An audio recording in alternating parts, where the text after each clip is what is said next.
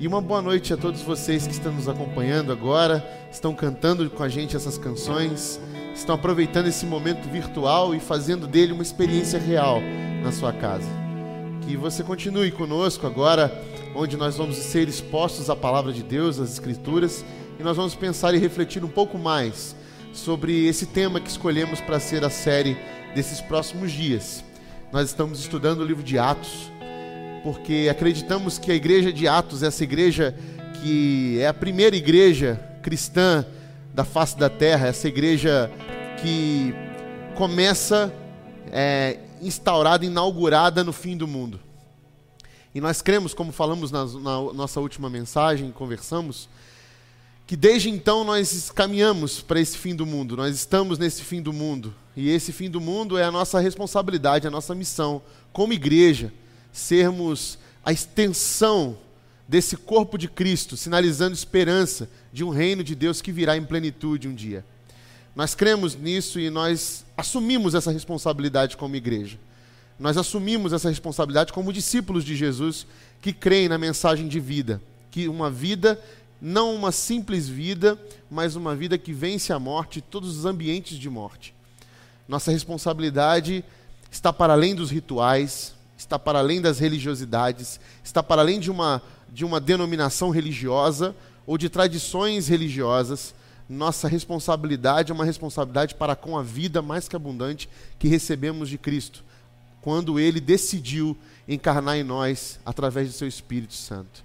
Isso nós falamos no último domingo, em que abordamos a razão de Lucas, o autor do livro de Atos, ter decidido escrever Atos essa continuidade do seu evangelho, esse prolongamento do seu evangelho, dizendo: Jesus começou, Jesus começou a ensinar e a fazer grandes coisas, e agora ele vai continuar a fazer e, e a ensinar grandes coisas através da sua igreja. Então nós falamos sobre esse início, sobre esse início que nos traz a responsabilidade de sermos o Cristo para o fim do mundo, de sermos o Cristo para as realidades de caos que nos envolvem nós ressaltamos a ideia de que, por estarmos vivendo uma pandemia, não quer dizer que foi ela que trouxe o caos, mas o caos que já estava instaurado no nosso planeta há muito tempo foi revelado a nós agora, na nossa geração, através dessa pandemia. E por isso ele chega até nós agora trazendo reflexões, trazendo ensinos e aprendizados para a gente, como igreja, abraçar a nossa responsabilidade, a nossa relevância como uma igreja necessária para o fim do mundo. E nós agora estamos olhando para Atos, olhando para o exemplo desses primeiros cristãos, esses que deram a sua vida, que foram mártires da mensagem da vida, esses que foram mártires do Evangelho, que pagaram com sua vida, pagaram o preço mais alto para, para estabelecer aqui na terra um lugar de esperança, um ambiente comunitário de esperança, uma mensagem é uma mensagem, uma boa notícia de esperança que o reino de Deus, que é justo, que é belo, que é bom, virá sobre nós.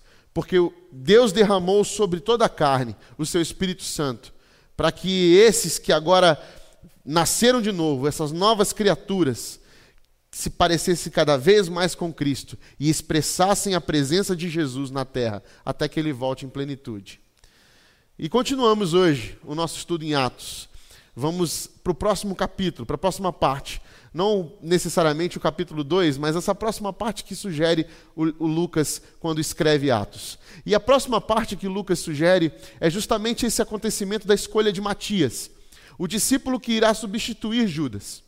Logo em seguida, no capítulo 1, você vai ver no final do capítulo 1, é, esse trecho em que Pedro reúne, faz uma grande reunião, chama aqueles 120 discípulos que estavam com ele, mais os 11 que restaram, e eles, e eles olham um para o outro e falam: é necessário que a gente escolha alguém para substituir Judas. Judas morreu, se, se suicidou e teve aquilo, a consequência de seu pecado.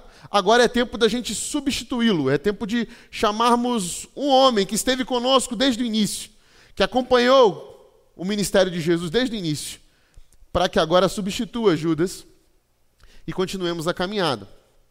Então está lá no versículo, a partir do versículo é, 20, 21, Pedro falando aos todos os outros discípulos. Atos capítulo 1, versículo 21. Portanto, é necessário que escolhamos um dos homens que estiveram conosco durante todo o tempo em que o Senhor Jesus viveu entre nós. Desde o batismo de João até o dia em que Jesus foi elevado dentre nós às alturas. É preciso que um deles seja conosco, testemunha de sua ressurreição. Então indicaram dois nomes: José, chamado Barsabás, também conhecido como Justo, e Matias. Depois oraram: Senhor, Tu conheces o coração de todos. Mostra-nos qual desses dois tens escolhido para assumir este ministério apostólico que Judas abandonou, indo para o lugar que lhe era devido. Então tiraram sortes e a sorte caiu sobre Matias. Assim ele foi acrescentado aos onze apóstolos.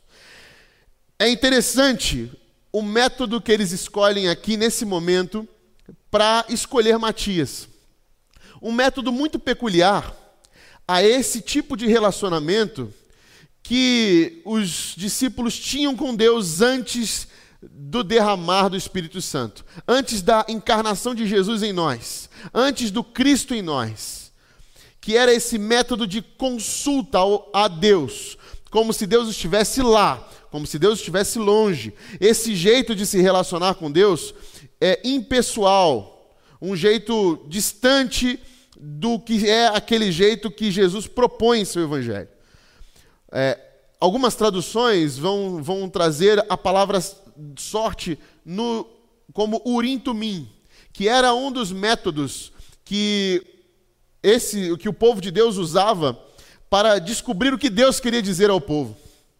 Eram pedras, pedras que lançadas como dados, e elas diziam então aquilo que Deus queria dizer ao seu povo. Esse era o método de traduzir a mensagem de Deus para o seu povo. Era o jeito como o, o povo de Deus usava para saber o que Deus falava. Então eles não criam na sorte, no acaso. Eles criam que quando lançados o, o Urim Tumim, esses dados, eles acreditavam que Deus falava ali. Era como se uma consulta é, a, a Deus fosse esse lançar de sortes. Mas que para eles era a voz de Deus.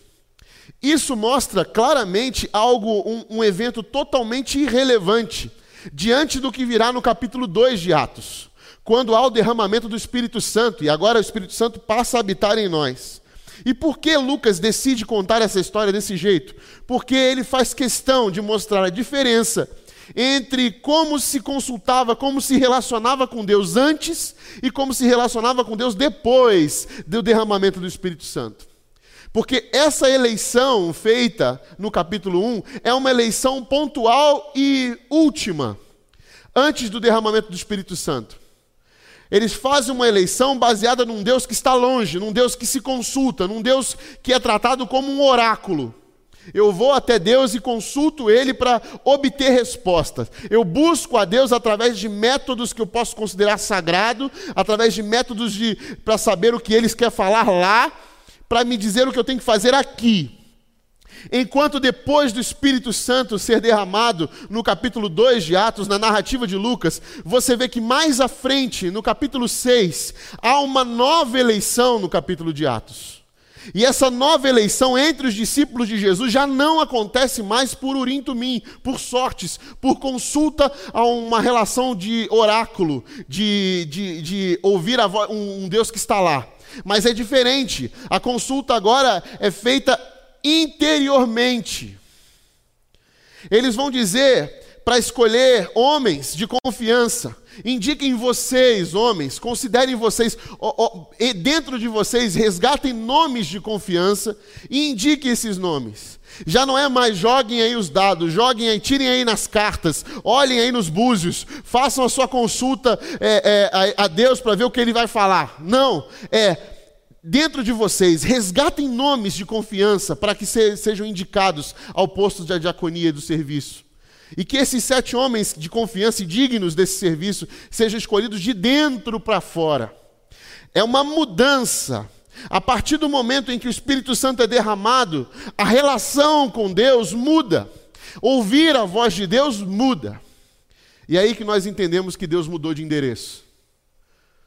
Porque enquanto nós buscamos a Deus como um oráculo, enquanto nós temos que buscar a Ele num lugar, buscar a Ele através de, buscar a Ele por meio de, do que, ou de alguém, ou de quem, ou, do, ou de rituais, nós vamos continuar a, buscar, a ter uma relação com Deus que está lá, que está longe, que está distante. Mas a partir do momento em que Jesus derrama seu espírito em nós e que passa a habitar em nós, a voz de Deus já não é uma voz fora.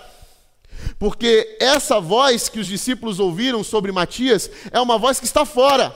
É uma voz que está fora de Pedro, é uma voz que está fora dos 120 discípulos, é uma voz que não, não vem de dentro deles.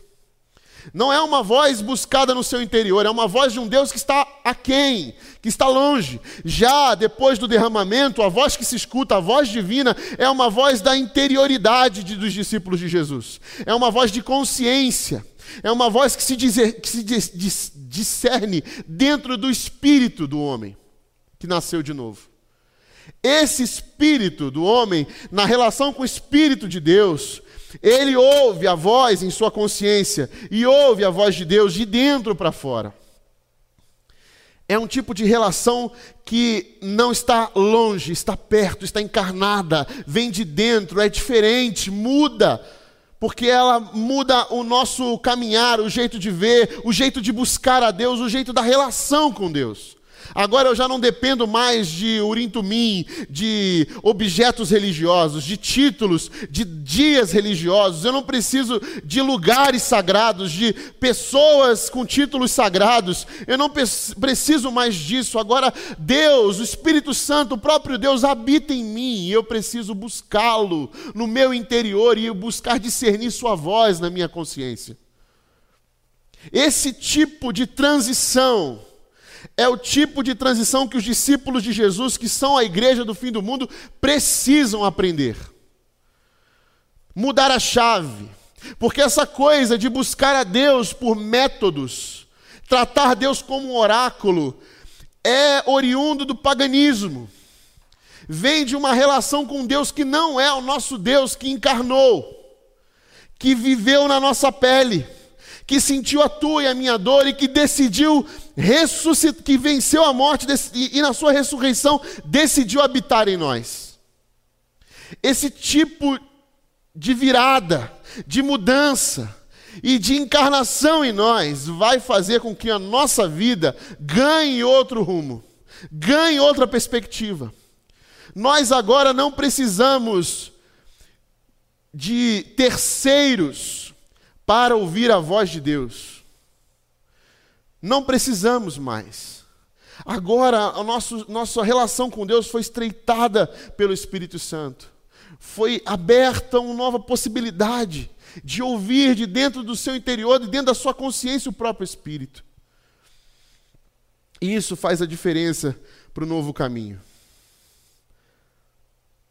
A voz agora vem de dentro da consciência da interioridade. A espiritualidade cristã é uma espiritualidade de lucidez de consciência. É uma espiritualidade que não é uma invasão, não é uma posse, eu não, eu, nós, não, nós não psicografamos o Espírito Santo, nós não o decodificamos, ele não fala é, é, de outro lugar para nós para que seja tra transferido, ele fala conosco e ele fala de maneira clara, e mesmo que não seja traduzido em palavras, se traduz em, em, em obras, se traduz em, em movimento, em transformação, se traduz em novas atitudes, se traduz numa nova criatura, num novo movimento. Discípulos de Jesus que entenderam que o Cristo habita em você através do Espírito, buscam a Deus de todo o seu coração. De todo o seu coração.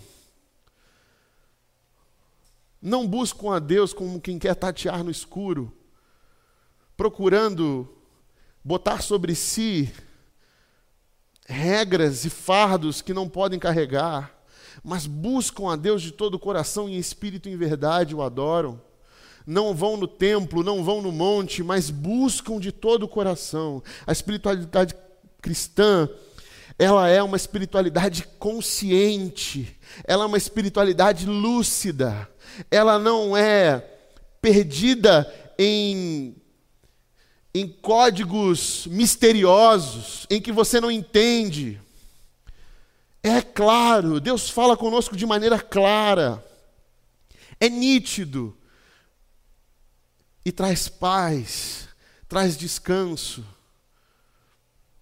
Ouvir a voz de Deus é entender que essa voz não vem de fora, não está lá. Por isso que o versículo no capítulo 2 vai dizer que logo em seguida que as línguas de fogo que são a representação do Espírito Santo repousam sobre os apóstolos. Não é sobre as línguas deles não, eles não são, os apóstolos não são papagaios. Eles não dizem, eles não repetem coisas. Não, eles recebem aquilo e aquilo é traduzido. Eles ensinam, eles entendem, eles compreendem, eles traduzem e eles conduzem as pessoas em lucidez. Eles entendem que Deus se propõe a uma relação. O nosso Deus não é um Deus que invade, não é um Deus que atropela, ele não é um Deus que se apodera. O nosso Deus é um Deus que interage, que conversa, que se relaciona. Ele, ele fala conosco, dentro de nós, aquilo que é inteligível, aquilo que é útil, aquilo que é proveitoso, aquilo que produz em nós transformação. Nós não podemos tratar Deus como quem trata um oráculo.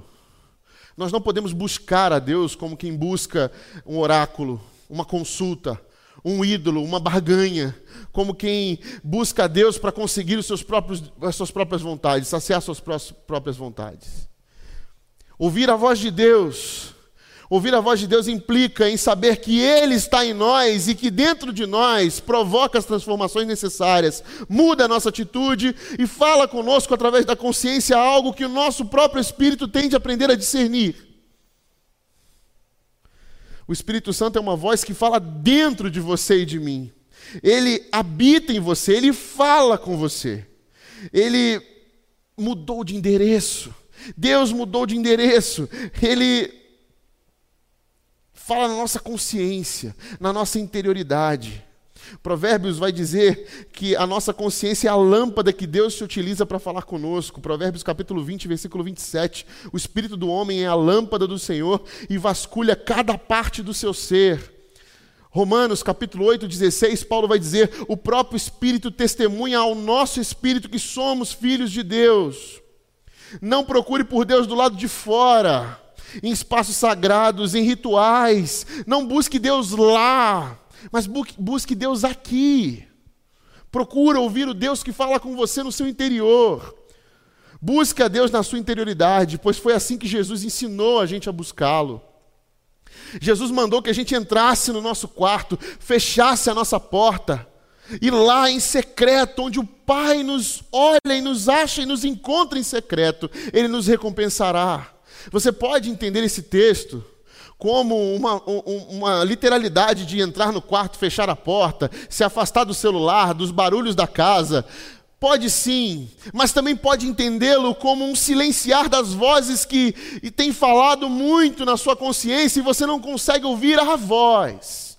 Um calar das vozes para ouvir a voz a voz de Deus que fala com você quando você o busca em secreto, em silêncio, quando você cala as vozes e os ruídos ao seu redor para ouvir aquele que quer falar com você, e o que ele quer de você, e o que ele espera de você. A importância de se ouvir a voz no caos, de se ouvir a voz de Deus no caos, é a importância que gera em nós propósito, significado para a igreja de Cristo. Se pararmos de ouvir a voz de Deus para ouvir vozes do guru, do, do profeta, da revelação, Deus fala com você, e é com você que ele se revela. Por isso é importante nós discernirmos isso. Ah, pastor, eu tenho uma palavra para você. Eu recebi uma palavra para você. Pois bem, fale a sua palavra. Mas essa palavra só se confirmará quando o próprio Espírito de Deus falar ela comigo. Eu não preciso que alguém me fale algo que Deus não possa me falar. Pode ser que você tenha algo para me falar que eu ainda não ouvi, mas você me falando pode me ajudar a ouvir, e eu tenho de ouvir em mim. Eu não tenho que buscar que os outros me falem, um guru que me diga o que eu tenho que fazer. Mas eu tenho que buscar se aquilo que estão me ensinando é o que Deus quer falar comigo aqui. E assim discernir, porque o Espírito de Deus testifica ao nosso espírito. No quarto da oração, sobre os seus joelhos. Quando a gente ouve uma palavra, quando a gente ouve algum tipo de, de exortação, é para lá que a gente vai, para que a gente dobre os nossos joelhos e peça para Deus: Senhor, sonda o meu coração, sonda o meu interior, vasculha a minha alma, vê se há em mim algum caminho mal. Não é assim que cantamos aqui no Salmo 139? Onde quer que eu esteja, o mais alto céu, no monte, o Salmo 139 vai terminar desse jeito: sonda-me, ó Deus, conhece o meu coração, prova-me, conhece as minhas inquietações, vê se em minha conduta algo te ofende e dirige-me pelo caminho eterno. Dobre os teus joelhos, busca na sua interioridade a voz, a voz que fala ao coração. Veja na sua Bíblia aí, 1 João, primeira carta de João, capítulo 2, versículo 18. 1 João, capítulo 2, versículo 18. A Bíblia diz assim: Filhinhos, esta é a última hora. Esse é o fim do mundo. E assim como vocês ouviram que o anticristo está vindo, já agora muitos anticristos têm surgido. Por isso sabemos que esta é a última hora. Eles saíram do nosso meio, mas na realidade não eram dos nossos, pois se fossem dos nossos teriam permanecido conosco. O fato de terem saído mostra que nenhum deles era dos nossos. Mas vocês têm uma unção que procede do santo, e todos vocês têm conhecimento, até aí por enquanto. João está dizendo, essa aqui é a última hora. Mas João está escrevendo isso há mais de dois mil anos atrás. O que nos mostra o que temos visto em Atos. A igreja sempre foi para o fim do mundo. A igreja sempre esteve em missão na última hora. Nós sempre estamos na, na última hora, no último momento. Nós sempre caminhamos para o fim do mundo como igreja. João, naquela época, já dizia: essa é a última hora, tem surgido anticristos, falsos profetas, gente que vai falar para você muita coisa, mas preste atenção. Preste bem atenção. Para que você não se confunda, para que você não se perca. O Espírito Santo foi derramado em nós. É hora de ouvi-lo. E ele vai ensinar para a gente, mas vocês têm a unção que procede do santo, e todos vocês têm conhecimento. Não lhes escrevo porque não conhecem a verdade, mas porque vocês a conhecem, e porque nenhuma mentira procede da verdade. Quem é o mentiroso senão aquele que nega que Jesus é o Cristo? Este é o anticristo, aquele que nega o Pai e o Filho. Todo que nega o Filho também não tem o Pai. Quem confessa publicamente o Filho tem também o Pai. Quanto a vocês, cuidem para que aquilo que ouviram desde o princípio permaneça em vocês. Se o que ouviram desde o princípio permanecer em vocês, vocês também permanecerão no Filho e no Pai. E esta é a promessa que ele nos fez, a vida eterna. Agora presta bastante atenção nessa parte. Escrevo-lhes essas coisas a respeito daqueles que os querem enganar. Quanto a vocês, a unção que receberam dele permanece em vocês, e não precisa de alguém que os ensine. Mas como a unção dele recebida, que é verdadeira e não falsa, os ensina acerca de todas as coisas. Permaneçam nele, como ele os ensinou. Não se ensina derramamento do Espírito. Quando nos tornamos nova criatura, o Espírito Santo habita em nós. E agora nós já temos o discernimento que precisamos. Agora é tempo de buscar esse discernimento, essa tarefa, essa disciplina espiritual tão difícil de discernir as palavras para ouvir a voz de Deus, calar as muitas vozes para ouvir a voz de Deus, calar as muitas vozes que às vezes querem nos enganar ou até às vezes umas que querem nos edificar, mas calar para saber qual é a voz de Deus. Porque na última hora, essa hora que estamos vivendo sempre, desde a igreja de Atos até agora, essa última hora, muitas vozes se levantarão. É hora da gente calar essas vozes para ouvir a voz. Qual é a voz de Deus? Discernimento, buscar dentro do nosso coração. Buscar-me-eis e achareis se buscar-me de todo o coração. Quantos de nós buscamos a Deus de todo o coração? Quantos temos buscado a Deus de todo o coração para ouvir a sua voz? Ou nós temos medo de ouvir a voz de Deus? Ou nós nos negligenciamos a buscar a voz de Deus e terceirizamos a nossa relação com Deus? Transformando nosso Deus num oráculo, em algo a ser é, é, consultado. Vamos até Deus só para consultar coisas a nosso respeito, a, a, ou então para pedir ajuda e para pedir coisas para a gente. Quantas vezes buscamos a Deus para ouvi-lo, para calar as outras vozes, os muito barulho, gente demais, falando demais, alto demais. Não é assim que o profeta Tiago York canta? Nós precisamos aprender a calar essas vozes, ouvir o que Deus tem para dizer para nós, ouvir o que Deus tem para dizer para a gente, para que a gente ouça claramente a voz de Deus, que vem de dentro de nós, do nosso coração, que testifica, o Espírito de Deus testifica o nosso espírito. Nós não jogamos mais pedras, dados, cartas, nós não ouvimos mais uma voz que vem de fora mas cuidado, nós precisamos aprender a discernir. Muito cuidado. Muitas vezes confundimos a nossa própria voz também com a voz de Deus. Por isso a importância da igreja para o fim do mundo. Porque a igreja é a comunidade de gente que sabe e que conhece essa voz. Nós nos reunimos, nós debatemos, nós concluímos ouvindo o Espírito Santo que está em nós. Ou seja, nós procuramos a comunidade para testificar isso, para ver, essa é a voz, essa é a voz. Então nós exercitamos essa disciplina espiritual, discernir o Espírito Santo, para que a gente não caia nas nossas próprias armadilhas. Calar todas as vozes, inclusive a de Deus, para ouvir a nossa própria voz, é um perigo. Por isso a igreja de Jesus, ela convida você que é templo do Espírito Santo, que agora habita o Espírito Santo, para ouvir a voz de Deus e aprender a discerni-la em comunidade. Não é isso que, que Paulo nos ensina em 1 Coríntios 14, 29? Tragam os, deixe os profetas falarem, tratando-se de profetas, falem dois ou três, que falem os profetas, e os outros julguem cuidadosamente o que foi dito. 1 Coríntios capítulo 14, versículo 29. Em 1 João capítulo 4, versículo 1. Amados, não creiam em qualquer espírito, mas examinem os espíritos para ver se eles procedem de Deus, porque muitos falsos profetas têm saído pelo mundo. Examinem os espíritos, tem muito tipo de espírito falando aí. Ouçam o Espírito de Deus, examinem com cuidado, deixe que a comunidade te ensine a ouvir a voz de Deus para testificar isso. E nós vamos reconhecer a voz de Deus como comunidade, nós vamos testificar isso, nós vamos dizer: essa é a voz de Deus. Não era assim que Paulo dizia que ia de cidade em cidade ouvindo Deus, ouvindo a voz de Deus e, ele, e ela ia o guiando. Porque na igreja a voz de Deus se faz presente e ali é concluído. Ali é chegado a um consenso. Por que, meus irmãos? Por que, que a comunidade sabe reconhecer a voz de Deus no final e conclui? Porque Jesus nos disse que as ovelhas reconhecem a voz do seu pastor. E essa é a palavra mais importante. Hoje é dia das mães.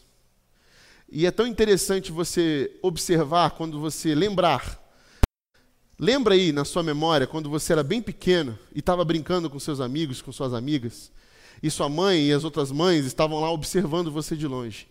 E de repente você escuta uma voz: Não sobe aí, desce daí. E aí você nem olha para trás, você não precisa conferir, mas você já sabe que a voz que chamou lá é a voz da sua mãe. E você finge como que não é com você, mas você desce. Nossos ouvidos estão sempre atentos porque nós reconhecemos a voz quando é familiar. Por isso, essa relação com Deus é uma relação próxima. É uma relação tão próxima que nós sabemos quem é que está falando. Nós reconhecemos quando é Deus falando. Nós reconhecemos a voz do nosso bom pastor, porque nós temos uma relação direta com Ele, uma relação interior, pessoal, de afeto entranhado no nosso coração. Mas se a gente não estabelece essa relação com Deus, na nossa comunidade de fé, com o corpo de Cristo, nós não vamos reconhecer a voz de Deus, porque nós não temos uma relação com Ele, nós não estabelecemos essa relação próxima a Ele. E quanto mais nós nos distanciamos ou nos relacionamos com Deus que está longe, nós deixamos de ouvir a Sua voz dentro de nós. Negligenciamos essa voz e a trocamos por vozes de gurus, de profetadas, e começamos a tratar Deus como um oráculo, como um ídolo. Trocamos a nossa relação com Deus por uma relação terceirizada, de longe, distante. Enquanto Deus Esse Deus, Criador do universo, que Jesus nos ensinou a chamá-lo de Pai, quer isso. Que nós sejamos como filhos adotivos, que reconhecem a voz do bom pastor. Ouvir a voz de Deus, aprender a ouvir a voz de Deus no meio do caos, é silenciar as vozes e os barulhos para ouvir o que Deus quer falar com a gente no meio do caos. Para saber o que Deus quer de nós como igreja para o fim do mundo, para a última hora. Silenciar as falsas, os falsos profetas, silenciar as vozes que estão gritando no nosso coração, a ansiedade, a depressão, silenciar essas vozes que nos tiram a calma, que nos dão medo, silenciar todas elas e buscar a Deus de todo o nosso coração, dobrar os nossos joelhos, estabelecer um relacionamento tão profundo com Deus. E na nossa interioridade, na nossa consciência, a nossa consciência passa a ser a lâmpada que sonda o nosso interior e que é a voz de Deus para nós. A voz que eu preciso obedecer, eu sei qual é. Essa relação de filho para pai, essa relação que eu escuto a voz, eu sei, essa voz eu preciso obedecer. Você vai ouvir a voz de várias mães dos seus amiguinhos. Vamos embora para casa. Falei, opa, essa não é a voz da minha mãe. Ó, oh, você tem que fazer. Ó, oh, essa não é a voz da minha mãe. Tá na hora, vamos embora. Opa, essa é a voz da minha mãe, é a voz do meu pai. Eu sei qual é a voz que eu tenho que obedecer. Eu aprendi a ouvir a voz de Deus. Eu estabeleci uma relação com Ele. E essa relação, essa, relação, essa relação é mediada pelo Espírito Santo de Deus que habita em mim. Deus fala comigo. E que fantástico é poder fazer parte de uma relação que o Criador de todo o universo fala comigo sabe meu nome e me chama de filho. E eu ouço Sua voz no meu coração. Isso me traz paz no meio do caos. Isso acalma minha alma.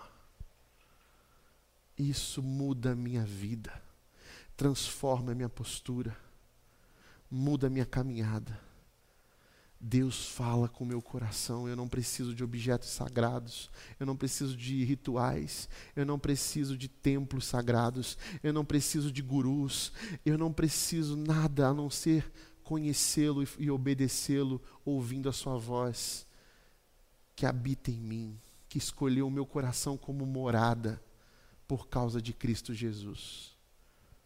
Ele testifica em nós ele fala comigo, ele fala contigo.